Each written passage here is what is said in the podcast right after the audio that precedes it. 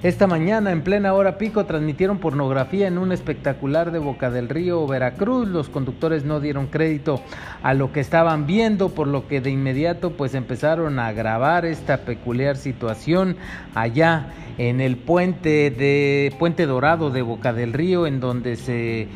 reportó este hecho insólito y bueno, pues era un anuncio electrónico que proyectó material pornográfico de la empresa Pornhub y el espectacular se encuentra en dirección a la Riviera Veracruzana. Estas imágenes estuvieron visibles en la hora pico y la empresa de espectaculares Gapsamex, dueña del espacio, fue puesta al tanto de la situación y se le ordenó apagar esta pantalla.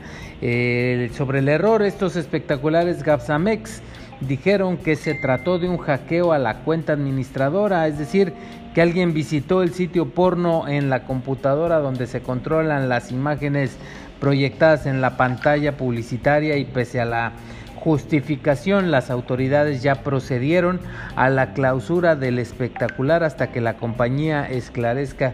qué fue lo que sucedió. Así que bueno, pues este espectacular queda clausurado en el Boulevard Miguel Alemán sobre el puente dorado que exhibía